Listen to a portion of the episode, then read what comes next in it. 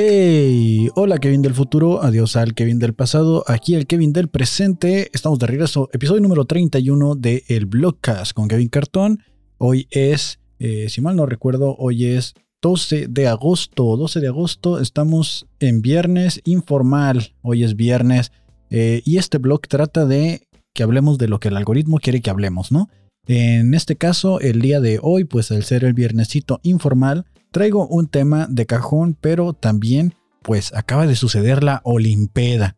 Si usted no sabe qué es la Olimpeda, es un concurso donde básicamente eh, dos comediantes compiten por quién es el eh, más elocuente mientras se pone ebrio y es hosteado por Lolo Espinosa de Leyendas Legendarias. Me tocó estar eh, controlando los, equipos de audio, masterizando ahí y ecualizando en, vivo mientras estaba el show sucediendo.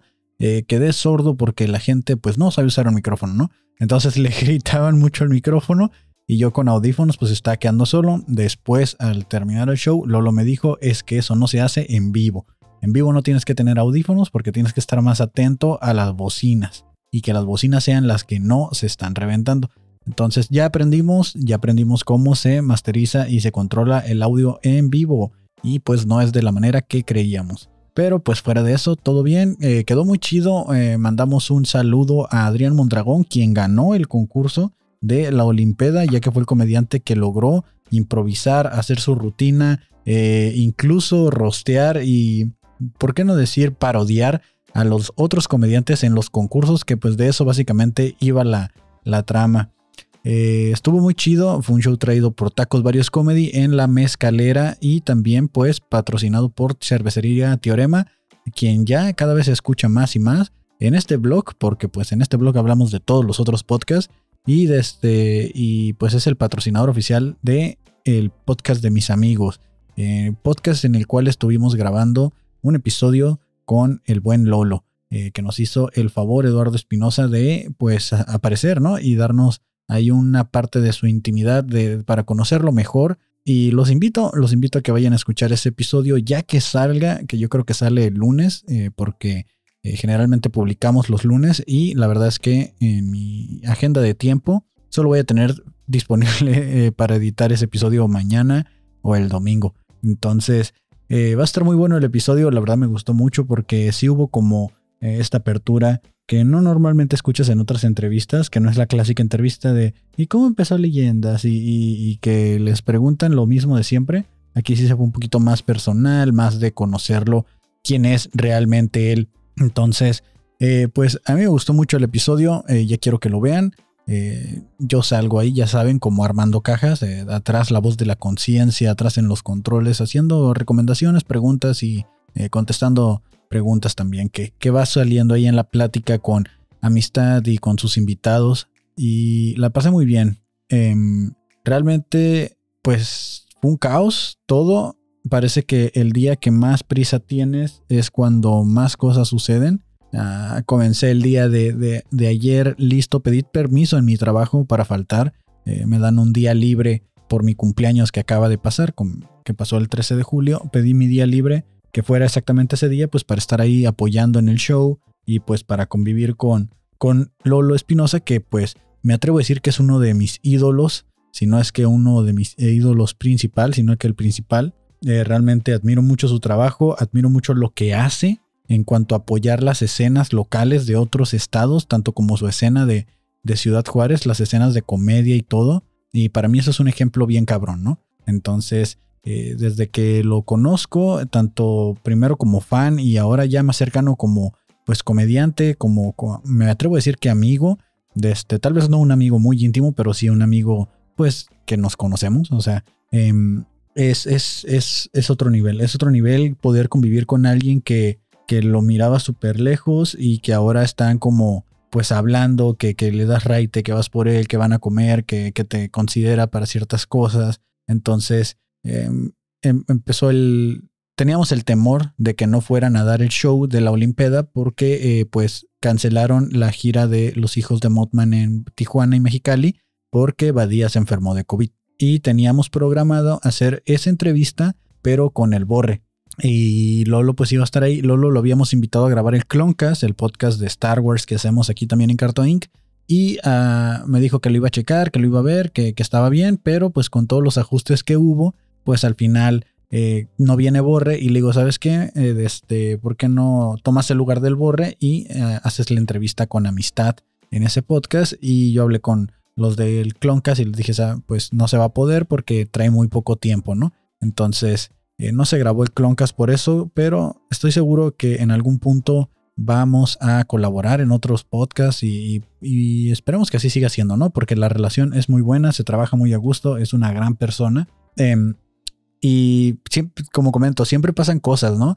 Eh, tenía mucha prisa porque eh, tenía todo, dejé todo para ese día, ¿no? O sea, dije el jueves voy a ir a lavar el carro temprano, de ahí voy a pasar a eh, echar gasolina, después de eso voy a pasar a AutoZone a comprar un aromatizante para el carro y también quería comprar como un protector para el volante porque como que se está descarapelando o no sé, se está haciendo como feo. Entonces dije voy a comprar un protector pues para que no se siga viendo feo. Y desde el miércoles eh, se estaban reportando fallas en la aplicación de BBVA y en el sistema en general. Entonces la tarjeta me la aceptaban en unos lugares, no en otros, no podía retirar dinero de los cajeros y estaba haciendo un caos y básicamente anduve sin dinero. Andaba sin dinero porque no, no estaba funcionando eh, BBVA y, no es la primera falla de la que hablamos en este podcast de ese banco, ¿no? Entonces, muy chido y todo su aplicación, pero pues ahí está, ¿no? Anda valiendo madres. No sé si es por el exceso de demanda que tenga o qué es lo que está sucediendo con ese banco, pero pues así empezamos, ¿no? Eh, sucede que no sé si les pasa que cuando tienen prisa, que están haciendo, que necesitan llegar rápido a un lugar, se te atraviesa el güey que maneja más lento del mundo. Se te atraviesa el güey que por algún extraño motivo no sabe manejar, pero tampoco te deja avanzar. A mí me pasó que hasta un tráiler se atravesó en la calle y ahí como 10 minutos esperando a que el trailero pudiera meterse. Yo creo que me tocó el trailero novato que no podía meter el tráiler al dock donde se tenía que estacionar. Y ahí estoy viéndolo y viéndolo. Y así como de, güey, traigo un chingo de prisa. O sea, eh, tengo los soy muy metódico y calculo los tiempos en los que me voy a mover. Y dije, ok, tengo tanto tiempo para pasar al cajero, tengo tanto tiempo para llegar al car wash, cuando, llego, cuando ya por fin salgo de ahí del, entroncamiento con el tráiler, me toca irme eh, pues directo al car wash y llego al car wash y justo para meterme em, hay un carro atravesado así en la calle que no me deja pasar y como que le está hablando a alguien que estaba en el car wash y lo está como recogiendo en doble fila y, lo que yo miro fue que un carro atrás de mí se nos adelantó y se metió enfrente y ya se metió al car wash. Dije, ok, pues yo voy a hacer lo mismo. Cuando quiero hacer esto, no se le ocurre avanzar al carro que estaba ahí en doble fila bloqueándome y ahora sí quería avanzar y ahora yo me quedé como en tercera fila atravesado porque el tipo se atravesó y ya ninguno de los dos podía avanzar. Y yo así como de, ¿es en serio? O sea, voy a tener que irme a darle la vuelta otra vez a la cuadra para poderme meter al car wash. Pues en lo que fui y hice eso, se metieron cuatro carros enfrente de mí. Cuando yo había llegado no había ninguno y tuve que esperar cuatro carros adelante de mí. Y es, es, son estas cosas que dices tú como, güey, ¿por qué justamente eh, cuando ando a la carrera, cuando traigo prisa, suceden estas cosas? O sea, o suceden todo el tiempo y es que solo las noto porque estoy consciente del tiempo que tengo para, para estar ahí eh, gastando, invirtiendo tiempo en eso. No lo entiendo, no entiendo por qué pasan estas cosas y ahí estoy, ¿no? Entonces, total, ya se ponen a, lavar el carro y cuando estoy pasando por el túnel, que son como estos robots así con rodillos que te lavan el carro, se descompone el maldito túnel. Me quedo atrapado ahí adentro como 5 o 10 minutos y yo así me, me lleva la que me trajo. O sea, es increíble que paso que doy, paso que algo me atora. Lo que nunca sucede, la máquina jamás se atora, siempre voy a ese porque se ve que es equipo nuevo, porque tiene los rodillos como con cepillos en lugar de trapos y cosas así. Y voy y en el puro medio me quedo atorado de la máquina. Y dije yo, no puede ser. Ni siquiera, fíjense, anduve así de tan a la carrera y todo que ni siquiera hice historias en mi Instagram tan a detalle ni nada, porque andaba en contrarreloj y no quería eh, que se notara que andaba como molesto por todas estas cosas que me estaban pasando de, del, del tiempo, de, de, de, las cosas que se me estaban complicando. Total que ya me bajé del carro, lo salgo del túnel, se ponen a, limpiarlo y me tocó don Paciencias, el, el que estaba limpiando el carro, Normalmente lo limpian como en, 40 minutos, o sea, lo terminan de secar y todo. Y este batillo sí se levantó casi la hora 20. Y yo así como de wow. O sea, es, increíble que, que, parece que va. hay algo, hay algo ahí que te va persiguiendo. Total, de que ya salgo del, del autolavado y de todo esto. Y digo, bueno, todavía me queda en 40 minutos para llegar al autosón, echar gasolina y pasar a las 2 de la tarde que tenía que recoger a Lolo en el hotel. De este, y ya de ahí vamos a ir a comer. Entonces voy al autosón, llego al autosón por lo que iba el aromatizante y el protector para el volante. Y justo cuando quiero pagar me dicen, híjole, aquí en esta caja no recibo tarjetas. Pásala a la de acá al lado, ¿no? Paso a la de al lado y no quería pasar la tarjeta. Y le digo, oye, pero me dijeron que esta sí aceptada tarjeta. No, pues sí, pero a lo mejor usted no trae fondos. Y yo así como de, pues aquí traigo y le estoy, no le enseñé cuánto traía en la tarjeta, pero estoy viendo que sí tengo. Y estoy así consciente de las fallas que habían reportado de BBVA eh, en las últimas horas. dije, ok, posiblemente en este momento el sistema está caído otra vez, no voy a poder pagar. Y no traía efectivo. Entonces le dije, bueno, pues eh, nomás dame el aromatizante para esto, si me alcanza, que costaba como 50 pesos o algo así. Y ya fue lo único que pude comprar. Agarro camino a echar gasolina. Allí en la gasolinera todo bien. Hasta eso que no hubo complicaciones. Dije, oh, ya no me falta que a ver qué me va a suceder en la gasolinera. O sea, ya iba en ese plan de, a ver, pues a ver qué me va a suceder. Total de que ya pongo la dirección del hotel. Llego al hotel y estoy ahí parado esperando y esperando y esperando. Y me dice Lolo, oye, no te veo. O sea, ya estoy aquí afuera y no te veo y yo tampoco lo veía. Y me dice, ¿estás seguro que estás en el hotel? Y yo sí, pues es el que te compartí, es el que te, te recomendé y me dijiste que ese ibas a agarrar. Me dice, sí, por eso.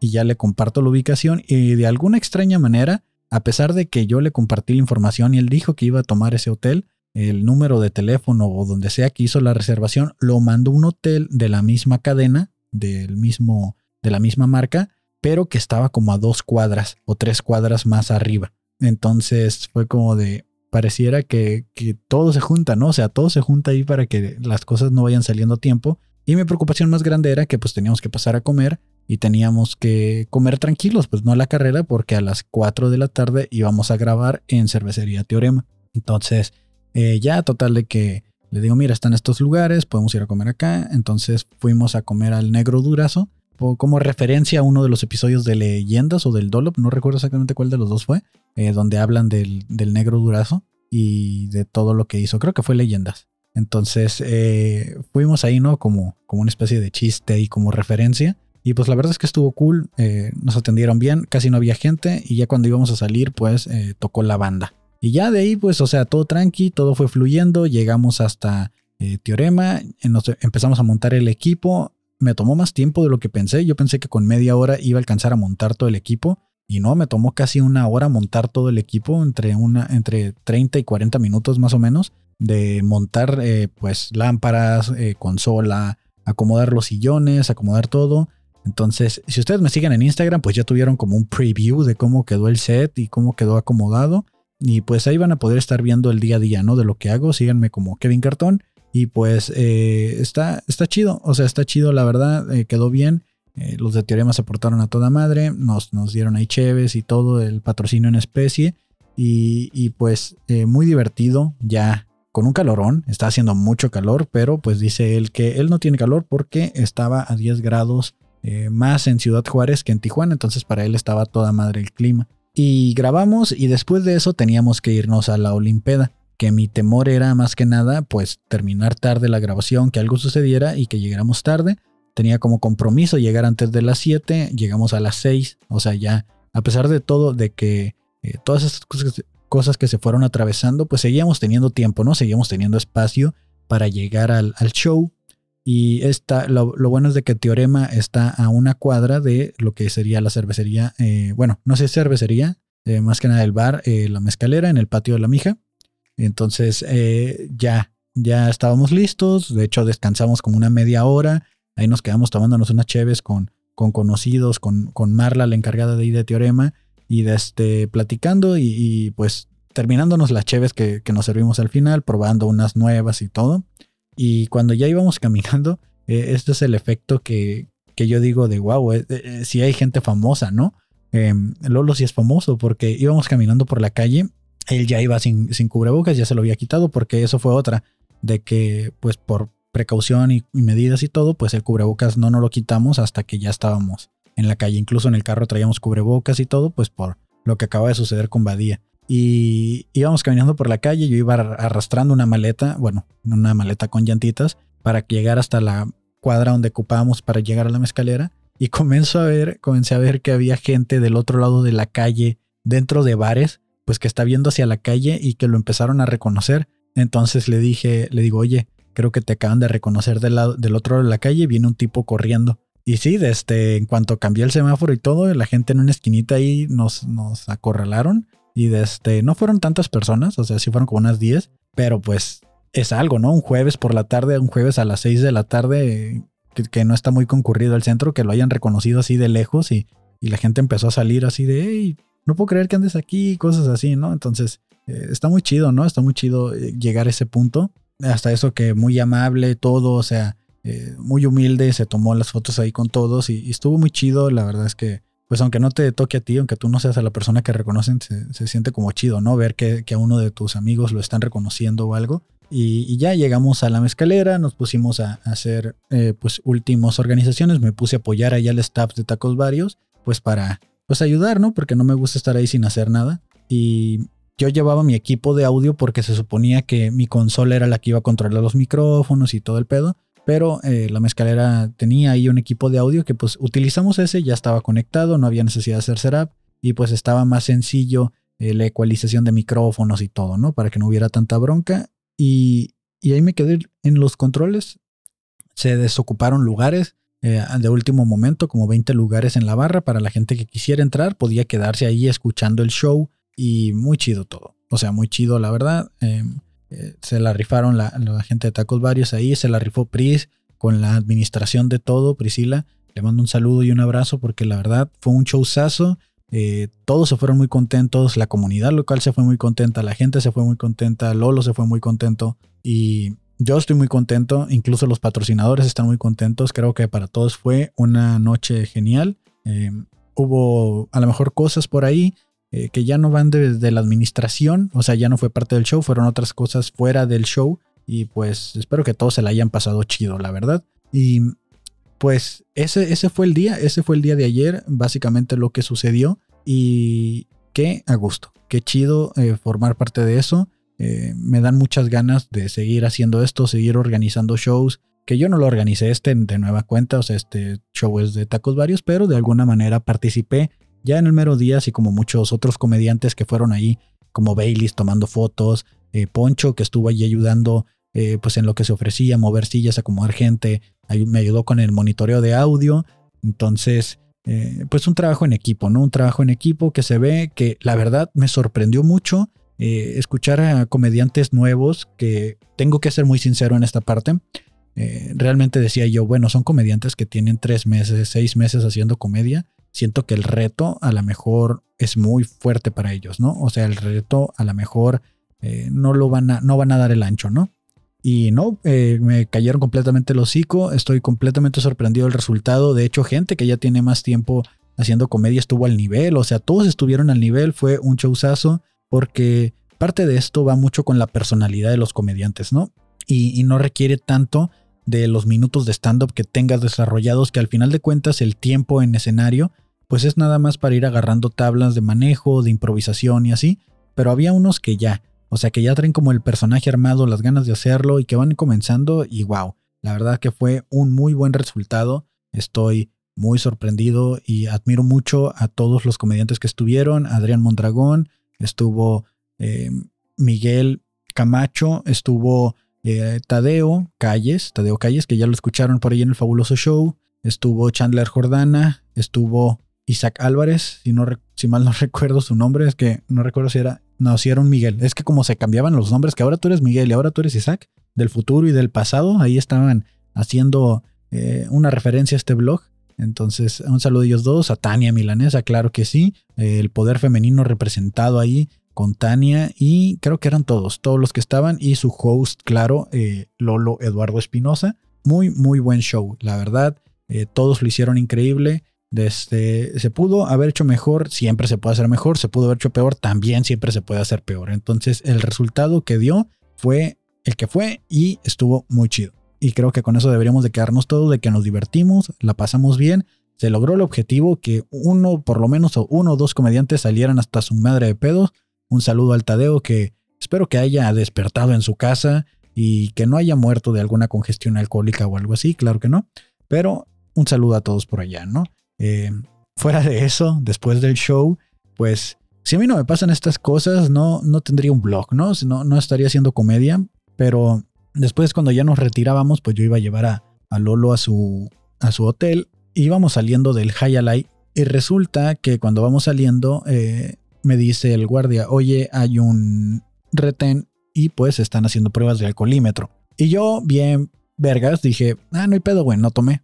Pero sí había tomado. Me acaba de tomar dos cheves antes de irme, pues para ayudar. De hecho, fueron tres vasos eh, de cheve para ayudar a que se acabara el barril, porque ya tenían que vaciar los barriles. Y dije, ah, bueno, ahorita. Entonces, eh, pues sí, me la tomo rápido, ¿no? Eh, cabe mencionar que la cheve no se me sube tan rápido. Entonces, me fui muy confiado, ¿no? Y todavía yo llego ahí con el policía y me dice, ¿de dónde vienen? Y pues me va viendo que vengo saliendo del Hayalai. Casi siempre me pongo el cubrebocas y digo que soy Uber. Y me dice, de, este, ¿de dónde vienen? Y yo bien fanfarrón, es que también yo, o sea, me, a veces me la mamo y de este, le digo, no, pues es que venimos de dar un show. Yo así bien presumidote, y, ah, no mames. Y me dice, ah, sí, bueno, pues pásame tu licencia, me dice. Ya cuando me dice, pásame tu licencia, yo ya valió madre, ¿no? Nunca, nunca me había tocado un alcoholímetro y no esperaba que mi primera vez fuera con Lolo como mi copiloto. Dije yo, no, ya valió madre, ¿no? Dije, me acabo de tomar tres cheves, así de putazo y pues ya, o sea, ya voy a valer madre, lo traigo todavía aquí en la garganta el trago, o sea, le voy a soplar esa madre y, se va a convertir en calabaza, ¿no? O sea, eh, y ya le digo, no, pues está bien. Y ya me orillan, de este, me quitan las llaves del carro, apague el vehículo, bájese del vehículo. Y yo así como, ya sintiéndome bien culpable, la verdad, estaba cagado del miedo y no tanto por que me fueran a detener, sino porque Lolo iba de copiloto. o sea, porque Lolo iba ahí, dije yo, güey, qué pinche vergüenza, a las 7 de la mañana lo tengo que llevar al hotel, digo, al, aeropuerto y me van a meter al torito, ¿no? O no sé cómo funciona, nunca, nunca me han detenido, nunca he estado en prisión ni nada, entonces no sé cómo funciona o qué pasa. Y ya me explican, eh, esta pipeta eh, le vas a soplar hasta que yo te diga y de este es nueva, completamente nueva, está sellada y le vas a soplar, ¿no? Y ya la saque, la pone en un aparatito que parece un celular.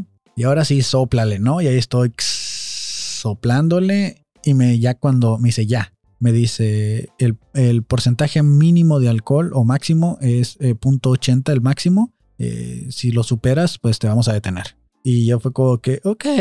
Y ya tarda esa cosa en darte el resultado como 30 años. O sea, se me hizo eterno el tiempo en el que tardó en darnos el resultado. Y justo cuando sale era punto .080 o punto .80 y yo estaba como en punto .015, ¿no? Me dice, ah, te tomaste una. Y yo, fue lo que le dije. Y ya me dice, arre, pues ya, agarra tus cosas y vete, me dijo. Y yo, ay, a huevo. Y la neta es que no andaba nada, nada pedo. O sea, no, no, no estaba nada ebrio, o por lo menos no que yo lo sintiera. Y, y, me, me, me, dio risa porque cuando me están deteniendo le digo a Lolo, creo que la cagué cuando dije que veníamos de un show. Y me dice el sí, la cagaste con eso. yo, ah, rayos, ¿por qué eres tan honesto, Lolo? Entonces eh, ya me, dan chance de, irme. Y justo cuando me doy la vuelta, atrás de mí estaban unas muchachas haciendo fila que llegamos a comer tacos varios después del show con, con Lolo. Y, y unas muchachas llegaron ahí, lo reconocieron, le pidieron foto y shalala, shalala. Entonces cuando me doy la vuelta, están esas muchachas haciendo fila atrás de mí para hacerse la prueba de alcoholímetro. Y le digo, mira, ahí están las que te reconocieron.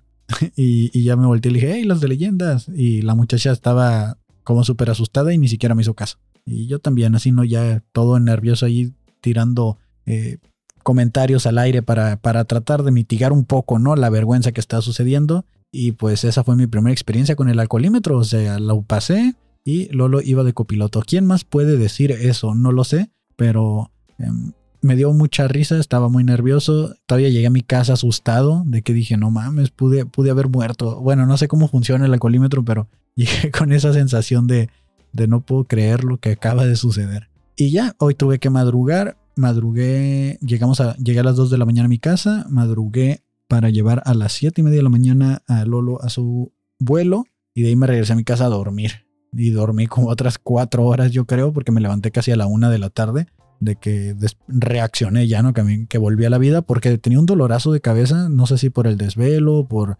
agotamiento de energías o qué, pero así estuvo el pedo. Y este fue básicamente mi día con mi ídolo, Lolo. ya lo mencioné un chorro. A lo mejor ya los enfadé, pero ese, ese fue mi día.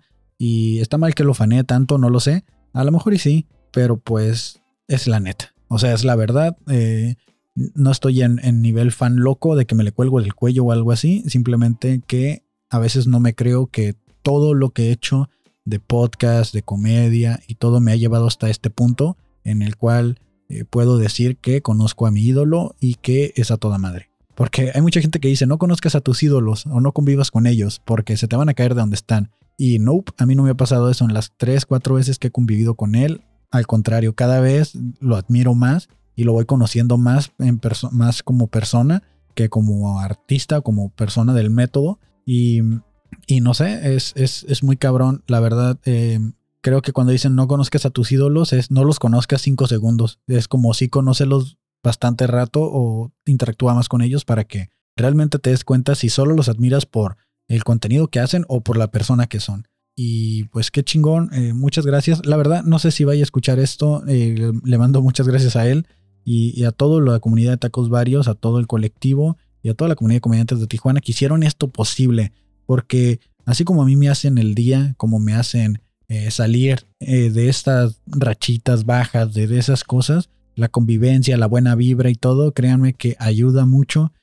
va, hubo dos, tres personas que se me acercaron y me dijeron eso de que estaban teniendo una semana pues medio mala, algunos ya un mes medio malo y que este show pues los ayudó mucho, los levantó bien cabrón y esa es la magia de la comedia, la magia de convivir, de la magia de salir, la magia de no quedarte en casa diciendo, ¿para qué chingados voy a ir a eso? Si mejor me quedo en mi casa jugando videojuegos. Eh, creo que eso es lo que necesitamos y yo la verdad estoy muy contento. Estoy muy contento y pues ya, esa fue la historia. Ahora sí, ya dije como tres veces que esa había sido la historia, ¿no? Pero no, ahora sí, esa ya fue la historia. Y pues em, hoy en el algoritmo quiere que hablemos. Pues el algoritmo eh, está poniendo muy cabronamente, em, pero en trending. Y eso fue algo que pasó también eh, ayer que estábamos en el convivio con, con Lolo. Eh, la violencia en Ciudad Juárez. él recibió unas llamadas por parte de la gente que está en Ciudad Juárez, donde están diciendo que pues están sucediendo cosas y eh, ahorita por lo menos hay tres noticias diferentes. Hay una riña en un penal de Ciudad Juárez, hay una quema de Oxos que ponen tiendas de conveniencia y hay un asesinato de cuatro personas fallecidas. Porque obviamente si hay un asesinato son personas fallecidas. Eh, afuera de un Little Caesar también en Ciudad Juárez. Y pues está en trending topic el algoritmo todo lo que da. Y eso no estoy seguro que sea tanto lo que el algoritmo quiere que hablemos, sino que son cosas que realmente están sucediendo. Y pues, eh, ¿qué podemos decir, no? O sea, no me gusta hablar de política, no me gusta hablar de todo esto, de, conflictos armados ni nada de eso, porque pues aparte que es un tema delicado, es algo que está fuera de nuestras manos. O sea, al final de cuentas, los únicos que se deben de hacer responsables de todo eso, pues es el gobierno, o sea, el gobierno, la seguridad pública, al final de cuentas para eso votamos por ellos, para eso los elegimos como representantes del pueblo, de, lo que estamos haciendo. Y pues, ¿qué les puedo decir? O sea, ah, realmente, pues esperemos que, que, no estén metiéndose con gente inocente para empezar. O sea, que si es, como dicen en algunas partes, mientras se maten entre ellos, pues no hay pedo. Pero, pues, esperemos que la violencia no se extienda a, a a, gente inocente, ¿no? Hay mucha gente por ahí poniendo en Twitter a, mismos comediantes, personas del medio, eh, de que están preocupados por ellos. Y creo, no estoy seguro si en, Instagram ah, ya salieron algunos de ellos también a dar sus, opiniones al respecto. Que pues igual, mm, de lo único que sirve es de que pues, pues es básicamente eh, que se resguarden, que se protejan, ¿no? Ahí está el trending topic de lo que está sucediendo en Ciudad Juárez. Un tema bastante delicado y que pues vamos a estar al pendiente ya que haya más noticias. Ahorita no hay muchas noticias al respecto y, todavía no hay como una tendencia clara de, cómo se vaya a resolver o si va a empezar otra vez como en el 2009, que pues se extendió todo el año y que no era pandemia, pero así era toque de queda, ¿no? Toque de queda porque no sabes cómo está la calle y qué tan peligroso se vaya a poner.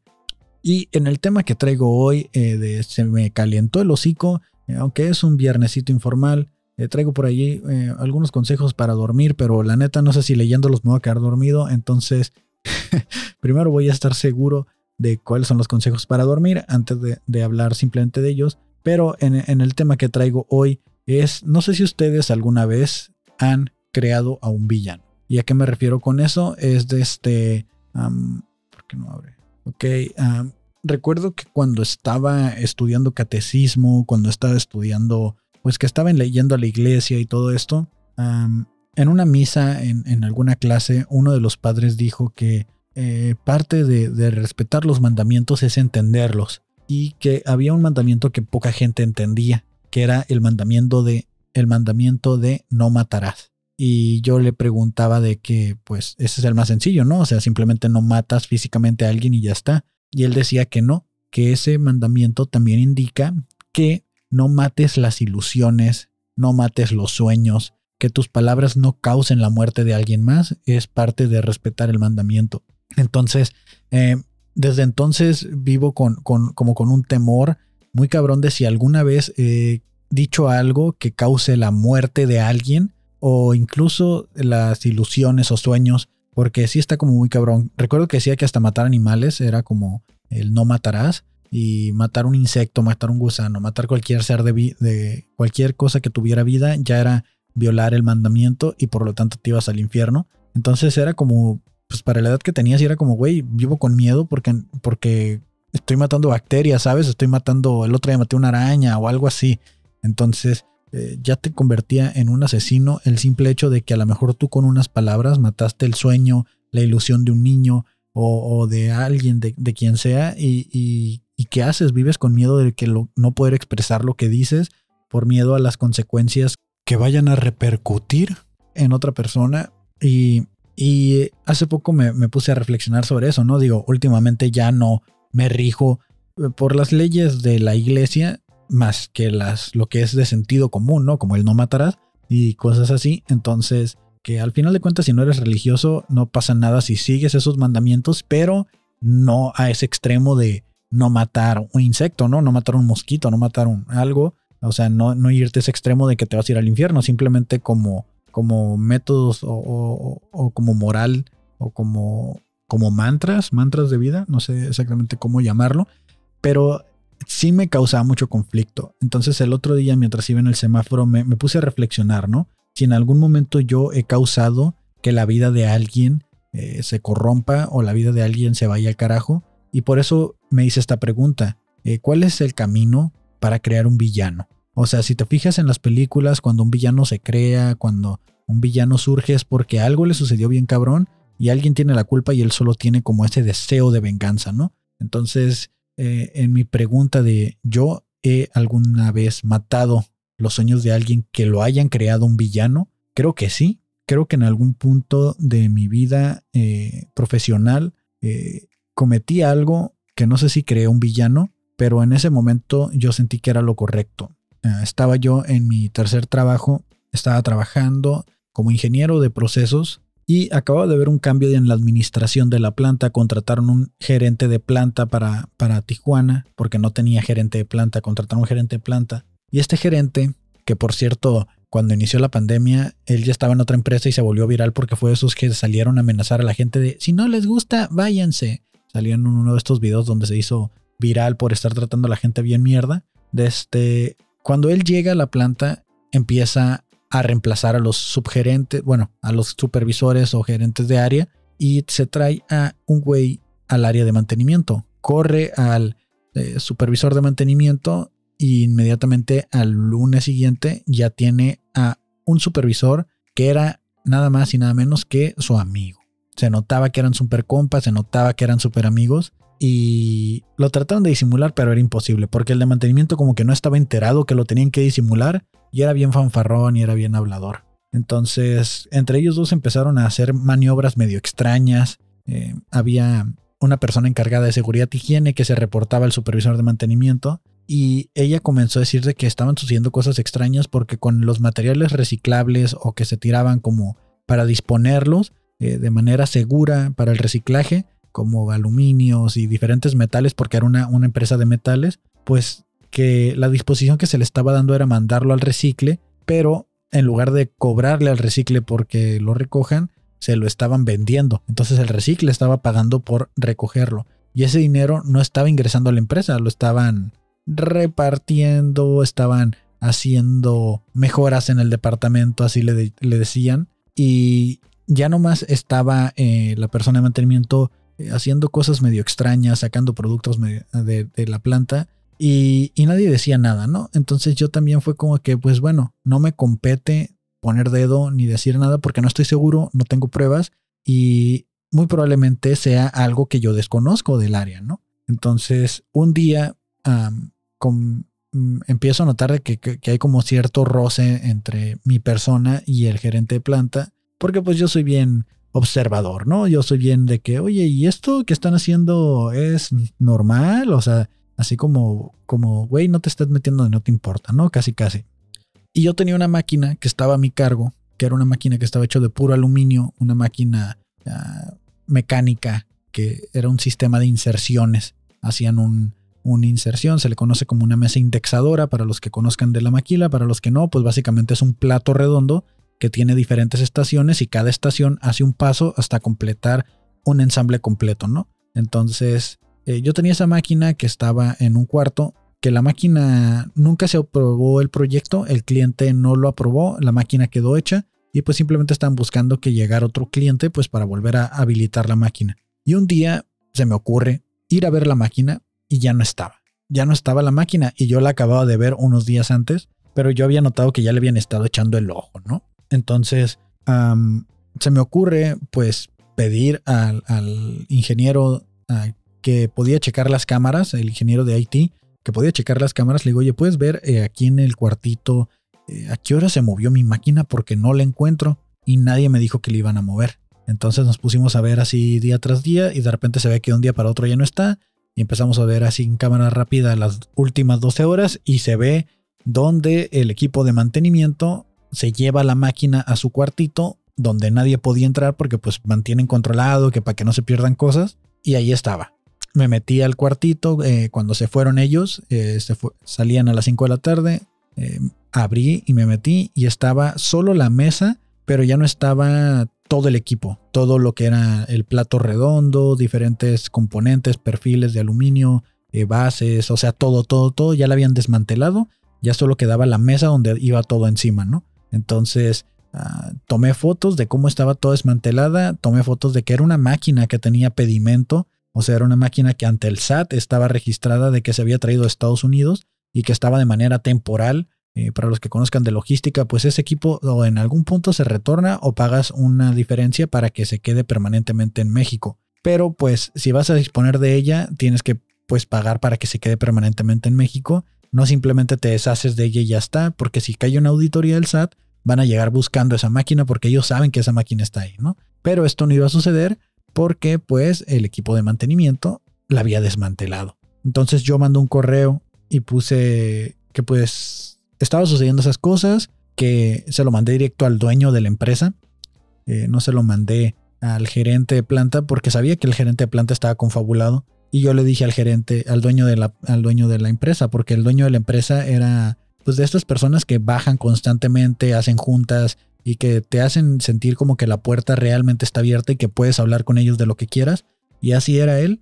Desde, entonces me sentí con la confianza de poderle mandar el correo, se lo envío y le pongo no, no le digo al gerente de planta porque pues no confío en él. Eh, se sabe a voces que él apoya lo que está sucediendo porque él ha firmado, o sea, él firmaba las disposiciones y se sabe que, pues está confabulado con este tema. Total que el dueño pues lee el correo, se entera y empieza a hacer una investigación, eh, asigna a alguien de su entera confianza para que realicen la investigación, eh, se entera el gerente de que están haciendo la investigación del equipo habla con él y, lo manda a la recicladora donde disponían a que vuelva a conseguir las piezas y, que traten de recuperar todo lo mayor posible.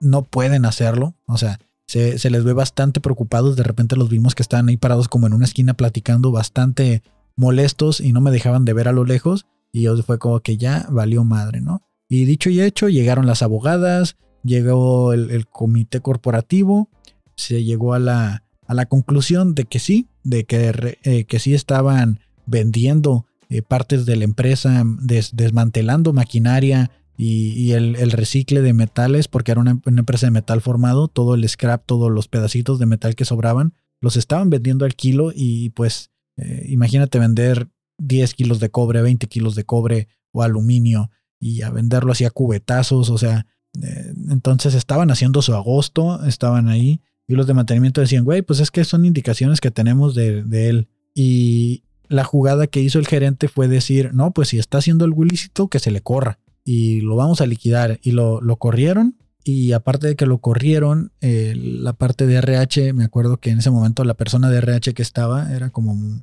pues muy lista y mandó como un comunicado.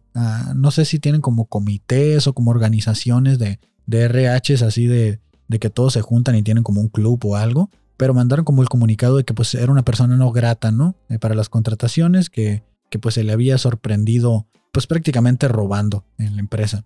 Entonces lo corren, eh, de ahí me agarra de bajada a mí el gerente porque se entera que fui yo el que, mandé, el que mandó el correo, porque pues hizo esa jugada de que si es mi amigo, para que vean que no es mi amigo, que se vaya. Entonces con eso se ganó la confianza del dueño nuevamente y el dueño le dijo que yo había sido y a raíz de que yo me brinco la autoridad, eh, pues termino siendo el malo de la película y me empiezan a hostigar y me hacen que busque otro trabajo, ¿no? Entonces no me corrieron, pero yo estaba seguro que estaban a punto de eso. Entonces, al tiempo supimos que esta persona, el supervisor de mantenimiento, eh, pues no pudo conseguir trabajo, no podía conseguir trabajo y lo que hizo fue que tenía un puesto en el sobre ruedas. Se puso a vender cosas en el sobre ruedas y, y eso fue durante el periodo que estuve trabajando ahí. A los, al año, a los dos años, desde lo volvieron a ver y seguía vendiendo ahí y le preguntaron así como qué onda, que no sé qué. Y dice, no, pues es que no puedo conseguir trabajo. Dice, la, los DRH me dejaron bien quemado, dice, y cada vez que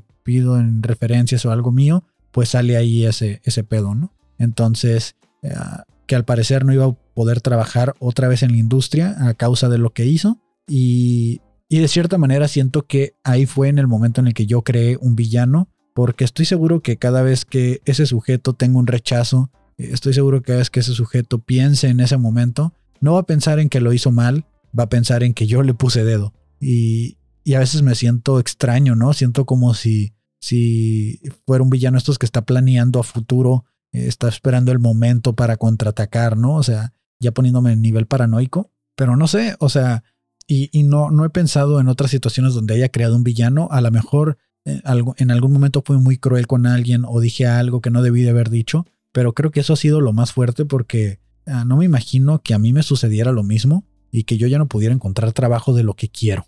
Entonces, no sé si tendría mucho resentimiento con la persona que me puso dedo, pero pues en mi caso yo no robo, entonces no creo que sería por eso, pero a lo mejor por una mala práctica, por un error que cometí grave, que si me quemaran y me dijeran, no, pues ya no puedes y ya no vas a poder trabajar de eso, y a lo mejor sí tendría como cierto rencor, ¿no? O, o no sé, a lo mejor es mi punto de vista, pero esa fue la vez que yo creé un villano y pues se, los voy a dejar ahí, ¿no? Se lo voy a dejar pues para que ustedes lo mediten. Y mientras ustedes meditan y reflexionan sobre si en algún momento han creado un villano, eh, ya saben, va a estar una encuesta en Instagram como todo el tiempo que hago estos cuestionamientos filosóficos.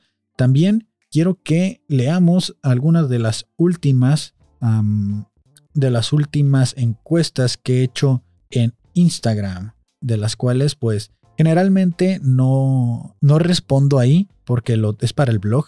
Entonces, eh, vamos, vámonos con la primera encuesta que dice, esta es con referencia al blog de el lunes. Eh, básicamente decía, eh, ¿qué nieve rifa más? Porque salió mucho conflicto a raíz del, del tema de las nieves. Entonces hice una encuesta donde la gente contestó, había cuatro posibles respuestas de qué nieve rifaba más. Yo en ese episodio dije lo de la Trifty, que estaba muy caro y puse Dairy Queen, la Michoacana o Santa Clara. Y en este caso, las votaciones indican un 42% a favor de Thrifty, 26% a favor de Dairy Queen y 32% a favor de la Michoacana y 0% en la Santa Clara. Es que la Santa Clara no tiene tantas sucursales y la neta no recuerdo si está buena, ¿no? Nomás lo dije por mamador, pero no recuerdo si está buena.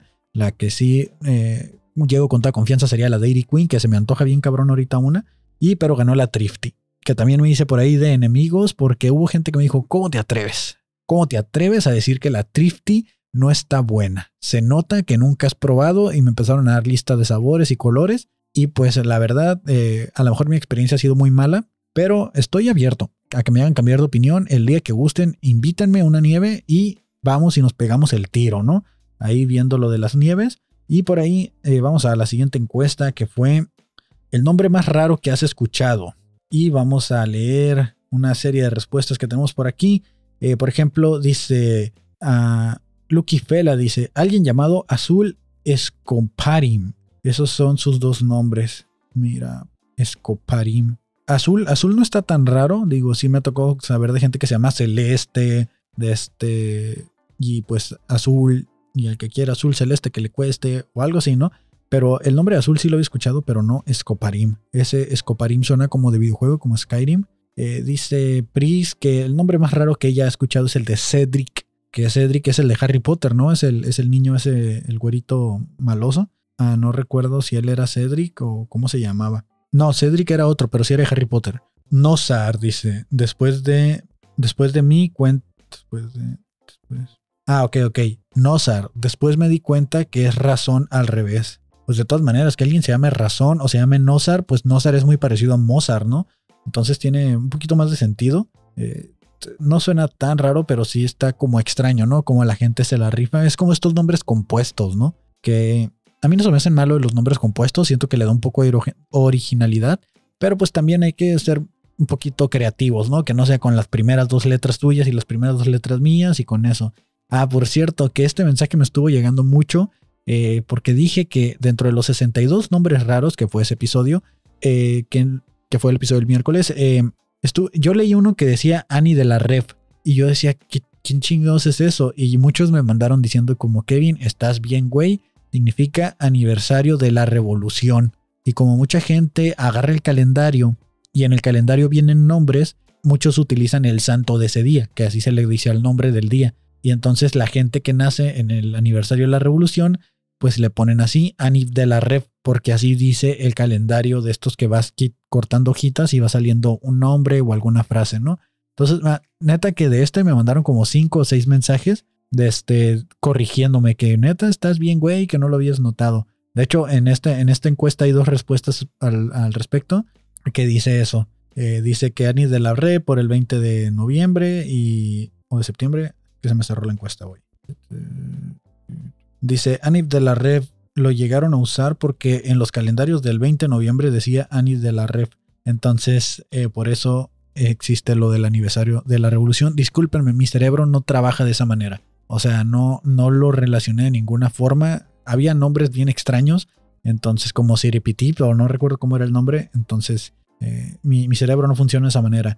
Y eso fue eh, los nombres más raros que han escuchado. De ahí en fuera, hicimos una encuesta para que la demás gente votara. Este ya no era dentro de lo que es el podcast, sino era dentro de lo que es el universo de cosas que se me ocurren de repente. Me salió una imagen en Facebook donde la gente eh, votó en un convivio por que es un chiste que yo estoy trabajando. Que eh, cuando íbamos a la primaria y iba a ver o secundaria o prepa, cuando iba a ver un convivio y la gente empezaba a proponer comidas, ¿no? Entonces la dinámica era muy sencilla, están todos en sus escritorios, en sus mesabancos sentados y va la maestra preguntando de uno por uno y el primer niño dice, ¿qué, qué quieres comer tú? Y ¿qué dice? Pizza, pum, pone pizza en el pizarrón. Y el siguiente, ¿qué quieres comer tú? Hamburguesa, pum, pone hamburguesa en el pizarrón. Y el siguiente niño, ¿qué quieres comer tú? Pizza. Y ya le suma un voto a la pizza. Y así se van, no, pizza, hamburguesa, pizza, hamburguesa. Y de repente no falta el niño raro que dice, burritos de frijol, tacos de sal, pozole. O sea, niños que, que no son niños, ¿no? Que son señores ya atrapados en, en, el cuerpo de un niño. O sea, son, son, no, me, no entiendo. O sea, ¿cómo un niño va a pedir eso? Pero nunca faltaba y eso hacía que se volvieran a dividir las votaciones porque ya cuando vas a la mitad y alguien de repente dice, burritos de frijol, dice uno de otras, maestra, ¿puedo cambiar mi voto? Es que creo que también quiero burritos de frijol. Y se empieza a hacer un desmadre y vuelven a hacer votaciones y ahora sí, Levanten la mano los que quieran pizza. Levanten las manos los que quieran hamburguesa. Y levanten las manos los que quieran burritos de frijol. Y, para nada me estoy proyectando. O sea, no fue. Bueno, sí, sí sucedió. Pero afortunadamente no ganaron los burritos de frijol. Ganó el sandwichón. Pero, ¿qué pedo, no? ¿Qué pedo con esos niños que que no saben qué elegir, o sea, que, proponen comidas que puedes comer todos los, bueno, hablando de un privilegio que puedes comer todos los días desde tu casa, como son los burritos de frijol. Y pues se me ocurrió hacer eso, una encuesta de un convivio imaginario en mi Instagram, el cual decía eso, que la democracia decida y se propuso pizza, tacos de sal, tacos de frijol y hamburguesas. También había chetos, pero ya no cabía en la, en la encuesta, así que los chetos lo bajé. Pero también no mames, ¿quién, propone chetos, no? Lo peor de que es de que aquí vamos a ver a lo que voy. Que tengo razón de que la gente quiere ver el mundo arder. Que la democracia no sirve de un carajo. Las hamburguesas se llevaron un 14% de la votación. Eh, ¿Cuántos votaron? No puedo ver cuántos votaron, solo puedo ver el resultado en porcentaje. Los tacos de frijol se llevaron un 5% de la votación. La pizza se llevó un 29% de la votación. Y como la democracia es sagrada y es lo que nos tiene en este país que se mueve a empujones y jalones, eh, ganaron los tacos de sal con un 52% de la votación. Así es, esto no es un chiste ni es una broma, es un dato real. Consulta Mitotsky, se hizo aquí y ganaron los tacos de sal. Así que en el convivio que vayamos a hacer la siguiente vez se van a servir tacos de sal porque fue lo que el pueblo decidió, lo que la gente con tal de ver el mundo arder, les vale madre y votan por lo que se les haga más chistoso, lo que joda más a los demás. Tacos de sal. Neta que en mi vida he probado un taco de sal por el simplemente hecho de que es un taco de sal. No me gusta el sabor de las sal así tal cual y no me imagino a qué sabe un taco de sal.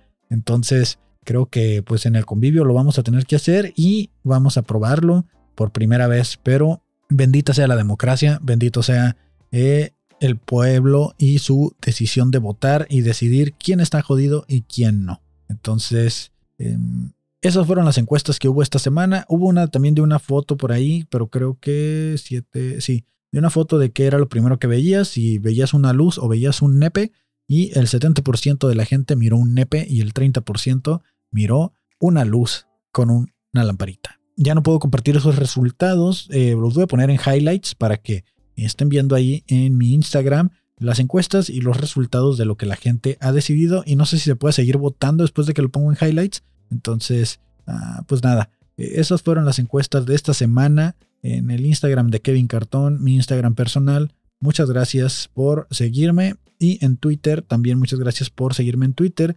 Que en Twitter también se dijeron cosas, ¿no? Yo ya estoy aprovechando aquí que todavía me queda tiempo para rellenar este episodio con lo que hacíamos al principio, leer lo que yo había puesto en Twitter, que ya tenía tiempo que no publicaba.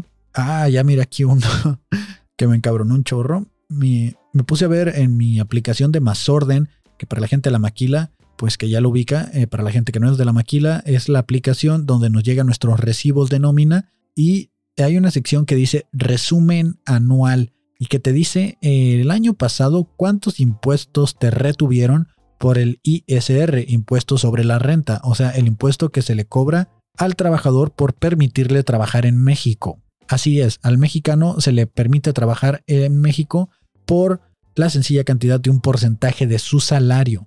Y al yo ver cuánto me estaban quitando anualmente, dije, güey, ¿por qué no estoy siendo un empresario que evade impuestos? O sea, ¿por qué tengo que estar pagando esto? ¿Por qué no estoy deduciendo impuestos de cosas que realmente necesito. O sea, creo que voy a empezar a hacerme todos los estudios médicos que me pueda hacer porque al final de cuentas son deducibles de impuestos por el simple hecho de que no sé si me lo van a regresar el dinero o qué va a pasar, pero me quitaron más de lo que pago del carro anualmente. O sea, al año estoy pagando demasiados impuestos. O sea, estamos hablando de seis dígitos.